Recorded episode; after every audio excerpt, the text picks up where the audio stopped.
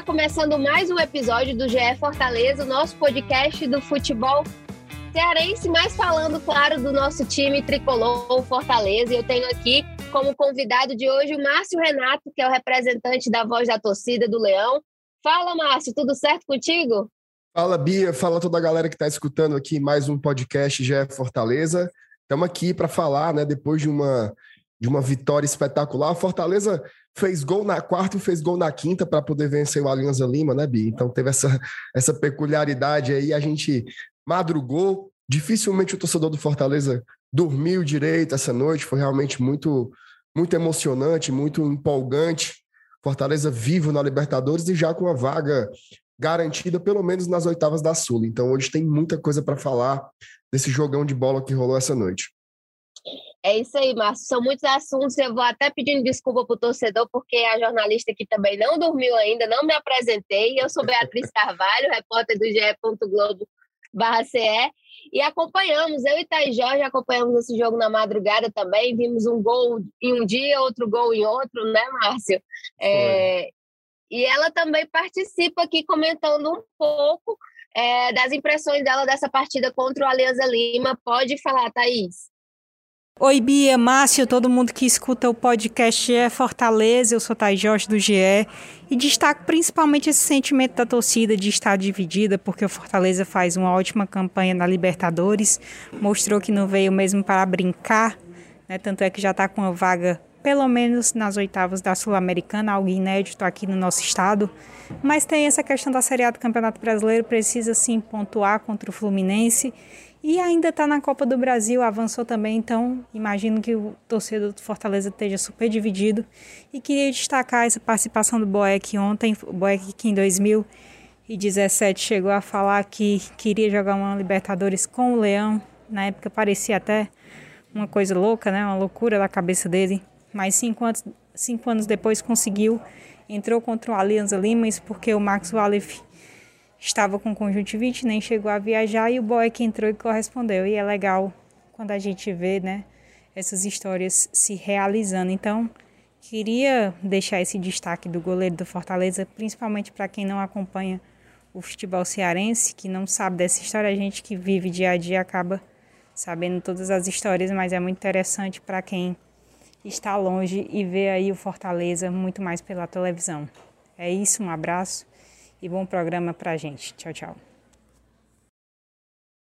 E aí, Márcio, eu queria saber de você, como representante da voz da torcida, como eu falei, como é que o torcedor enxergou essa vitória, né? Dois gols, gols de Moisés e Pikachu, é um jogo fora do Brasil, uma vitória importante pela Libertadores e o Fortaleza já está garantido ali, seja nas oitavas da Sul-Americana e briga também, né, para passar de fase na Libertadores. Então, meio que já está garantido a, garantiu a permanência na competição internacional.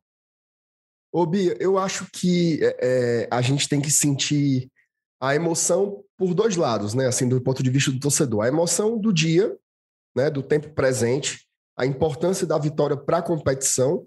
Fortaleza que começou ali a, a, a Libertadores com resultados complicados, né? Perdeu para o Colo-Colo dentro de casa, depois perdeu para o para o River Plate lá na Argentina, e agora ele entra na última rodada com chances concretas né, de ter uma classificação é, lá no Chile, né? Um jogo, inclusive, que vai ser de portões fechados. Então, teve aí uma retomada do clube, do time dentro da competição, que foi muito importante, e isso é fundamental para a confiança. Mas eu acho que tem um outro tipo de emoção também, que isso sempre entra em voga, né? Que é olhar as coisas mais em perspectiva, né? olhar as coisas num esquadro histórico um pouco mais amplo. Bom, há cinco anos eu estava em Juiz de Fora, né? vendo Fortaleza decidir uma vaga é, para sair da Série C e ir até a Série B num jogo contra o Tupi. Então, cinco anos depois, ver o Fortaleza é, sólido na primeira divisão e já com uma vaga assegurada nas oitavas de final de uma competição sul-americana, que pode inclusive ser a própria Libertadores, ou pelo menos a Sul-Americana, é algo realmente muito grande quando você olha o que tem sido esse processo do Fortaleza. Né? Um processo de reorganização, de um novo modelo de gestão, de uma concepção de jogo. Né? Agora o, o Voivoda, ele acentua muito isso. O Fortaleza tem um perfil. É, Bia, o que foi feito ontem, ele não é simples. Tá? Você pode dizer assim, ah, mas o Alianza Lima já tem uma pá de tempo que não ganha um jogo da Libertadores e tal, mas a Libertadores ela reúne as melhores equipes de cada país. E mesmo com as fragilidades do Alianza, nenhum outro time da chave fez o que o Fortaleza fez. O River Plate estreou na competição lá em Lima contra o Alianza, venceu por 1 a 0, placazinho magro, como a gente disse por aqui, foi pelando um porco. O Colo-Colo foi para lá também jogar em Lima e não saiu de um empate.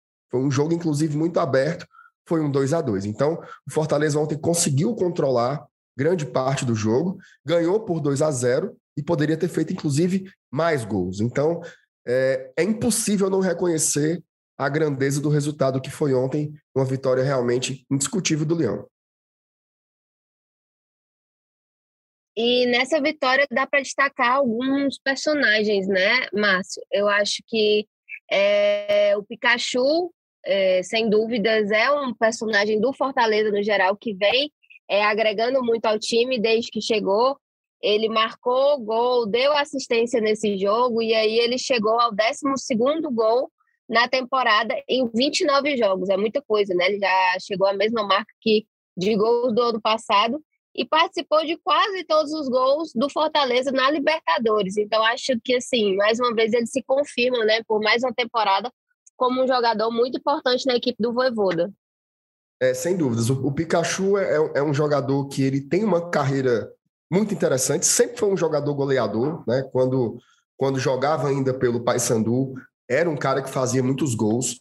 Quando foi para o Vasco da Gama, também fez muitos gols. É óbvio que na fase ruim do Vasco, ninguém conseguiu se destacar. Né? Ah, mas eu me lembro na época da contratação dele, ele foi muito questionado, né? Ah, mas vai trazer um cara de um time que foi rebaixado. Só que não é assim, né? O contexto também puxa os jogadores para uma fase ruim, e naquela época o Pikachu tinha se lesionado pela primeira vez na sua carreira. O Pikachu hoje ele é, sem sombra de dúvidas, Bia, o jogador mais decisivo do futebol cearense. Tá? Isso desde o ano passado, ele já tinha essa peculiaridade. Ele é um cara que. Ele, ele é mais um daqueles jogadores que caiu como uma luva na forma como o Voivoda arma os seus times. Tá? Ele encontrou esse lugar. Eu lembro que, que na época se discutia assim: ele chegou na época do Anderson Moreira, né? o debate era: ah, mas o Pikachu tem algumas fragilidades defensivas. Então ele vai jogar como lateral? Ele vai ganhar a vaga do Tinga, que na época também era um lateral. Ou dizia, ah, o Pikachu ele pode virar um ponta direito. Né? E aí vem o Voivoda, curiosamente, com esse seu 3-5-2 e o Pikachu se consolida como um ala, um cara que chega no ataque como poucos. Né? Quando você dá fé, tá lá o Pikachu dentro da área ou na entrada da área para finalizar ou para dar um passe decisivo. É um jogador fundamental. Fundamental. Ele... Oi. É, só que eu lembrei aqui que ele já meio que fazia essa função, né, no Vasco, inclusive uhum. era uma das coisas que chamava muita atenção do Cartola, era sempre escalar o Pikachu ali como lateral, porque era Isso. um lateral que chegava nesse ataque e marcava gols, né, então o Voivoda sobre, soube aproveitar muito bem essa função dele. Sem dúvida, sem dúvida. Eu tenho a impressão, Bia, que a gente vai olhar, né, quando, quando o tempo passar, a gente vai olhar um pouco para entender o tamanho do Pikachu nesse momento do Fortaleza. Já são duas temporadas em que ele tem um protagonismo substancial. Né? Ele foi uma contratação relativamente discreta quando veio, mas ele tem despontado aí como principal jogador é, do Fortaleza até o momento. E outro que foi muito bem também na noite é, foi o Lucas Lima, né? Eu acho que você vai concordar. Foi um dos uhum. que deu assistência também para gol. É, vem fazendo bons jogos o Lucas Lima e chega num momento de tranquilidade com a torcida, né? Eu acho, acredito na minha opinião, pelo que eu pude observar, que ele está no momento em que ele não é mais contestado, né? Ele é uma certeza ali no meio campo do Fortaleza, ou eu estou errada? Não, você não está errada não, Bia. E, assim, ele conquistou isso, tá? Ele conquistou isso. O, o Lucas Lima, quando chegou, ele chegou debaixo de muita desconfiança né? Porque ele teve uma, ele foi para o Palmeiras como uma contratação de um jogador de seleção brasileira, né? Era um destaque do futebol nacional, especulado no Barcelona, então era outro outro Lucas Lima. E a passagem dele pelo pelo Palmeiras, a gente sabe como foi, inclusive cheia de polêmicas, né? E também com, com uma queda técnica substancial. Então, quando ele vem para o Fortaleza, ainda no ano passado, ele vem debaixo de muitos questionamentos e não faz ali uma temporada muito convincente. Né? Chega do meio para o fim, e é tanto que boa parte do torcedor, mesmo não curtindo muito o futebol do Vargas, tinha um entendimento de que era melhor deixar o Vargas como titular, porque entregava mais taticamente, tinha uma melhor recomposição, uma melhor marcação sobre a saída de bola do adversário. E esse ano o Lucas Lima ele começou, fez uma pré-temporada, né, teve o seu, seu, o seu contrato de empréstimo renovado, fez uma pré-temporada do início ao fim, começou desde o jogo lá contra, contra o Souza, o primeiro jogo do ano, e ele vem se consolidando como um jogador importantíssimo. E ontem aconteceu algo que estava faltando, que era o número. Né? Porque se para o Pikachu não faltam números, o cara tem 12 gols, oito assistências, né? Ano passado também, 12 gols, oito assistências. O, o, o Lucas Lima ele não tinha esse tipo de número. Né? Você vai encontrar estatísticas que não são muito sedutoras para o torcedor, né? O desarme, passes longos, percentual de passes certos, é, oportunidades de gol, mas na verdade o que se fala, no grosso modo, é o gol e a assistência. E o Lucas Lima não tinha isso objetivamente, então ontem ele entregou a sua primeira assistência, espero que seja a primeira de muitas, e eu estou sentindo, Bino, não sei se você está tendo essa percepção também, que o gol do Lucas Lima está ficando muito maduro. Né? Cada jogo ele está ali criando uma ou duas chances, mas a bola ainda não entrou. Eu acho que está pertinho do gol dele pelo Leão. Acho que sim. Ele tem criado muito desde a Copa do Nordeste, né? Que ele começou a se destacar muito mais e acredito que está perto também. Também tenho essa sensação. Mas, Márcio, outra coisa que eu queria falar, comentar, é a, o Voivoda, na coletiva dele pós-jogo, ele comentou sobre o emocional da equipe, né? Ele disse que tinha muita importância e muito peso esse fator. E o Pikachu também falou um pouco sobre isso, porque ele falou que estava feliz, estava agradecido pela entrega do grupo e que esperava que essa vitória fosse um, uma retomada da equipe, não só na Libertadores, mas também no Brasileiro. Você acha que essa, essa vitória, a atuação fora do Brasil, no Peru e tudo mais, é, dá uma força a mais também para esse jogo do domingo contra o Fluminense? Olha, Bia, você, você bem direto nessa resposta, tá? Se uma vitória como a de ontem não chacoalhar positivamente, nada mais chacoalha. Porque realmente foi um resultado muito, muito, muito bom. Né? O resultado foi muito bom.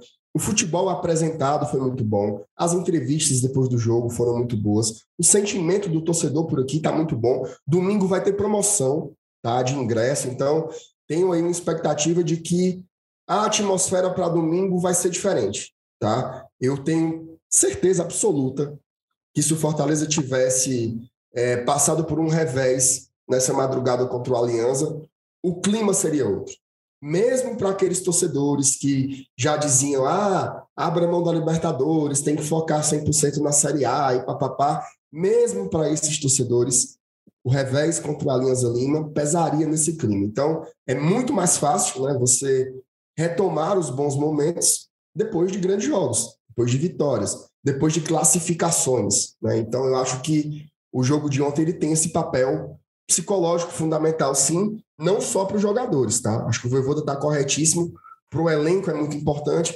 mas o que eu tenho sentido de ontem para cá é que para o torcedor também isso foi muito importante e a turma vai com gosto de gás domingo para o Castelão, tá? E era bem visível, assim, no, na hora que o Pikachu comentava, né, sobre o gol, sobre a partida, que eles estavam muito empolgados com aquela vitória. E só para finalizar o assunto Libertadores, é, passando aqui os dados da tabela, o River Plate é o líder do grupo F com 10 pontos. Colo-Colo tem 7 pontos, assim como Fortaleza, mas está ali na segunda posição, Fortaleza em terceiro. E a Alianza Lima é o lanterna com um ponto só, não venceu. É, e hoje, nessa quinta-feira, o River e o Colo-Colo se enfrentam, é uma partida bem importante para o Fortaleza, né? Porque já que Colo-Colo e Fortaleza estão empatados na pontuação. É, e na última rodada, o Fortaleza encara o Colo-Colo fora de casa e com certeza vai ser um jogo que todo mundo vai acompanhar, porque pode significar a classificação do Fortaleza, né? Seguir na Libertadores e, e não só na Sul-Americana. Eu acho que é o que o torcedor quer, né, Márcio? Sem dúvidas, sem dúvidas. Abre aí um caminho, abre uma, uma possibilidade que não é só matemática, né? É uma chance realmente concreta. Acho que o Fortaleza vai leve, inclusive, para esse jogo de quarta-feira. O Colo-Colo tem um prejuízo a priori, que é a ausência do seu torcedor, né? O jogo vai ser com portões fechados, então é mais um elemento que torna a partida mais neutra, né? Jogar no Chile com torcida ou sem torcida é totalmente diferente. E hoje a torcida do Fortaleza está 100% fechada com o River Plate, tá? A gente vai torcer demais para o River não só ganhar, como ganhar bem. Aliás, eu vou aqui entre nós, viu, Bia? Não conte para ninguém, não. É. Mas, hoje a, mas hoje a torcida do Leão vai torcer não só pelo River Plate, como também vai torcer pelo Independiente, porque não custa nada dar aquela sacadinha acolá, né? Oh, rapaz! Hoje teremos muitos comentários nas redes sociais. Muitos, muitos. Eu acho, eu acho muito engraçado quando estão torcendo para outros times para combinação de resultados. Sempre gera muitos memes no Twitter. Mas antes de, de encarar o Colo-Colo, Fortaleza tem desafio pelo Brasileirão, que com certeza é necessário prestar atenção nesse jogo também, já que o Fortaleza só tem um ponto é o lanterna do campeonato e enfrenta o Fluminense na Arena Castelão no domingo, dia 22. E, Márcio, assim, eu já vou logo começar jogando para você. Você acha que Voivoda deve apostar em força máxima nesse duelo também? Quem deve entrar em campo? O que você pode dizer aí, principalmente para os nossos amigos cartoleiros que gostam desse momento do podcast? Bia, eu acho assim, é, é, o, assim o, o, que, o que nos torna diferentes né, é aprender com a história, aprender com as experiências. Né? Você vê que algumas funcionam e outras não. Acho que o, a experiência do Cuiabá ela foi 100% equivocada. Né? Você colocar um time praticamente todo alternativo para jogar uma Série A. Não tem contexto. Tá? Basicamente, a, até o dia 20 de novembro, que é onde vai ser a última rodada da Série A, o Fortaleza não tem mais nenhum jogo que você olhe assim, dá para abrir mão desse jogo. Não tem. Todos os jogos, eles são, todos os jogos, melhor dizendo, eles são absolutamente importantes. Então, é óbvio, não tem como repetir os mesmos 11 em todas as partidas, porque isso é fisicamente impossível, né? Não é, não é um jogo de videogame, mas eu acho que até o final do ano, o rodízio que vai ter no máximo é uma troca de duas ou três peças entre um jogo ou outro, que muitas vezes essas trocas são até naturais, né? Por exemplo, no final de semana, o Romero já volta, que é um cara que não pode, não pode jogar contra o Alianza Lima porque estava suspenso, né? Então, é, na quarta-feira que vem, o Benevenuto não pode jogar contra o Colo-Colo, porque está suspenso porque tomou o terceiro cartão amarelo. Então, você já imagina o Sebadios jogando o jogo no Chile. Então, eu tenho a impressão, Bia, que a escalação ela tá, ela tá desenhada. Fortaleza tem ali um desenho já, uma espinha dorsal constituída e de um jogo ou outro vai ficar mudando apenas duas ou três peças por questão física, mas a palavra poupar, eu acho que ela já está excluída do, do vocabulário do Fortaleza até o final do ano. Ele deve manter aquela base que a gente tem visto atuar mais, né? O Max uhum. Wallace deve voltar para esse jogo, já que ele não viajou para Lima, por isso não atuou, mas ele já estava recuperado da conjuntivite que tirou ele do gol, né? Então acho que ele deve ser titular. Concorda? Assim, eu, eu acho é, é meio difícil, né? Essa, essa lógica dos goleiros aí com o Voivoda é, um, é uma grande é, interrogação, assim, né? De Pelo verdade. passado também. Mas eu, eu acredito. Bia, é difícil essa pergunta. Eu acredito que sim. Eu acredito que o Max volta a ser o titular. O Boeck não prejudicou, né? Inclusive, ontem ele fez uma defesa importante e tal, mas o titular, para mim, é o Max. Então, eu acho que se eu fosse chutar tá, um, um, um time para jogar contra, contra o Fluminense, eu diria que vai Max no gol, o Tinga vai jogar, o Benevenuto vai jogar, o Tite vai jogar, tá? A dupla de volantes, para mim, não vai ter o Jussa. Eu acho que vai ser o Felipe e o Hércules, que inclusive consegue jogar um pouco mais à frente para agredir mais o Fluminense. Os alas, Pikachu e Crispim, Lucas Lima, o LL vai jogar ali, e no ataque, o Moisés e o Romero de volta. É isso aí. Eu acho que até vale destacar essa questão do, do meio campo ali com Felipe e Hércules, né? Porque eu acho que que é a melhor opção que o Voivoda tem nesse momento. Acho que essa dupla fecha muito melhor do que, no caso, o Jussa. É, ele entrou no segundo tempo e foi muito bem, o Hércules. Ele vem correspondendo bem, apesar de, de ser muito jovem ainda, está naquela questão de amadurecimento é, do futebol, mas acho que, que ele tem sido a melhor opção no momento, né? Ô Bia, muita personalidade, né? Assim, é, é, veja só, um jogador de 20 anos de idade, ele sempre vai oscilar, ele sempre vai errar, ele sempre vai ter um jogo mais abaixo do que o outro, mas a personalidade que o Hércules apresenta em campo é muito diferente. Né? um jogador que você vê que ele raramente sente as partidas. É tanto que ele chegou agora. Né? Ano passado ele estava jogando o Campeonato Cearense pelo Atlético, estava jogando o Campeonato de Aspirantes pelo Fortaleza, e esse ano ele já jogou final de Copa do Nordeste, final de Campeonato Cearense, jogou no Monumental de Núñez contra o River Plate, então é o cara que está absorvendo muito bem. Agora, só uma coisinha para sublinhar, Bia. O Felipe, tá? Hum. A gente tem falado muito do Pikachu, muito do Lucas Lima, mas pouco se fala sobre o retorno do Felipe. Né? Ele é um cara que, desde uma lesão que ele teve no ano passado, não sei se você lembra muito bem, ele veio meio irregular. Né? Parecia que ele não, não conseguia voltar a ser o Felipe que a gente estava habituado. Aquele Felipe, aquele Felipe, por exemplo, que era o dono do meio-campo nos times do Rogério Senna. E esse ano, o Felipe, de repente, voltou. E quando ele volta, a vaga é dele porque tecnicamente ele é muito diferente. É um cara que joga de cabeça erguida, é o cara que sabe onde ele quer colocar a bola, o cara que tem muitos passes verticais. Então, tenho gostado muito desse meio-campo, né? Se você enxerga ali um meio-campo numa linha de cinco jogadores, é um meio-campo muito técnico, né? Pikachu, Hércules, Felipe, Sim. Lucas Lima e Crispim. É um meio-campo que sabe o que fazer com a bola e isso é muito importante e, a, e todos em um bom momento, né? Jogando bem nesse momento. Acho que é, isso é muito importante para ser o termômetro ali do Fortaleza. Acho que é a grande sim. base do Voivoda é esse meu campo diferenciado. Mas a gente tem informações também do adversário do Fortaleza, o Fluminense, com a nossa setorista, a Jamile Bulé. E, por favor, Jamile, entre aqui no nosso GE Fortaleza, faça sua estreia e comente um pouco do adversário do Leão. Fala galera ligada no GE Fortaleza. Eu sou Jamile Bolê, setorista do Fluminense, e vim trazer algumas informações da equipe para vocês. Bom, o tricolor das Laranjeiras vem embalado aí, né, nesse início de trabalho do técnico Fernando Diniz. São quatro jogos, três vitórias e um empate. Lembrando que esse podcast foi gravado antes da partida contra o União Santa Fé, nessa quinta pela Copa Sul-Americana. Mas voltando lá no Diniz, desde que ele chegou, ele tem trabalhado bastante na confiança dos atletas. E ele teve um papel importante na recuperação de alguns jogadores, como Natan, por exemplo, né? que andava ali meio esquecido, mas vem jogando bem e conseguiu uma vaga no time titular. A mesma coisa aconteceu com o volante Wellington, antes que estava sendo muito criticado pela torcida, e agora também conseguiu uma vaga na equipe titular e vem sendo bastante elogiado. A principal novidade da semana foi o retorno do Ganso, né, que se recuperou de uma lesão na coxa direita e deve retornar à equipe.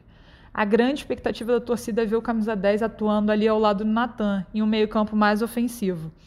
Felipe Melo ainda está em fase de transição, depois de fazer uma artroscopia no joelho, e nem viajou com, a, com o time para o jogo na Argentina, e provavelmente vai desfalcar a equipe também contra o Fortaleza. E claro, a gente não pode deixar de falar de Cano, né? Maior goleador do Fluminense na temporada e que pode dar uma dor de cabeça para o Fortaleza. São 15 gols em 30 jogos, sendo quatro deles só nas últimas três partidas. Então é melhor ficar de olho nele. Lembrando que o Fluminense é o 12 colocado no Brasileirão, com oito pontos. Bom, essas são as informações do Fluminense. Valeu? Beijo para vocês. Ô, Márcio, pode ser que o Vovô discute esse podcast e resolva trocar tudo, né? Botar um boeque aí no gol, fazer, fazer diferente.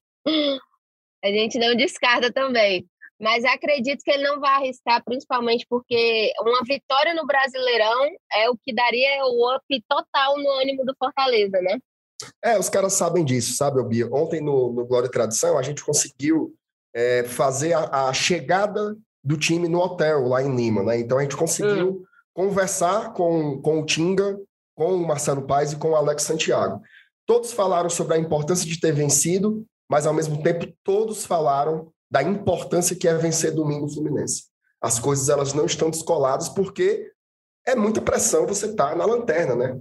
Já vamos aí para o sexto jogo do Fortaleza, sétima rodada do campeonato. Então, o jogo de domingo não tem conversa. Assim, é um jogo que o Fortaleza tem que ganhar. Pega o Fluminense num bom momento. Acho que o Diniz tem conseguido fazer o time jogar melhor, mas não tem muito espaço para outro resultado, não. O Leão vai ter que vencer domingo para sair desse sufoco, diminuir um pouco essa pressão nessa outra competição que é muito importante, né? É, Márcio, eu acho que a gente encerra aqui. Falamos muito desse jogo que passou da Libertadores, do que vai vir também pela Série A. E seguimos acompanhando todos os passos do Leão no ge.globo.ce e o Márcio também, que é nosso representante da Voz da Torcida, está sempre comentando nas redes sociais e também no podcast dele. Vende seu peixe aí, Márcio, nesse momento.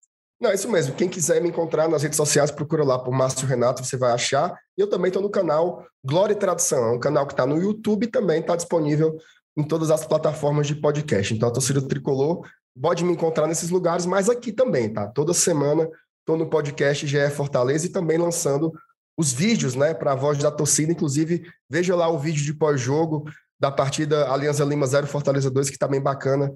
Tive essa chance de gravar. Assistam todos, são ótimos. Uhum. Então, Fortaleza enfrenta Fluminense no domingo, dia 22, às 4 horas da tarde, Arena Castelão, e a gente acompanha tudo no tempo real do GE. Eu agradeço demais a participação do Márcio, agradeço a você que ouviu até aqui, ao, Maurício Mota, que é, está aqui cuidando, gravando com a gente, vai cuidar da edição do nosso podcast. Rafael Barros, que está na coordenação. E André Amaral, que está na gerência. Valeu, galera. Um abraço. Até a próxima.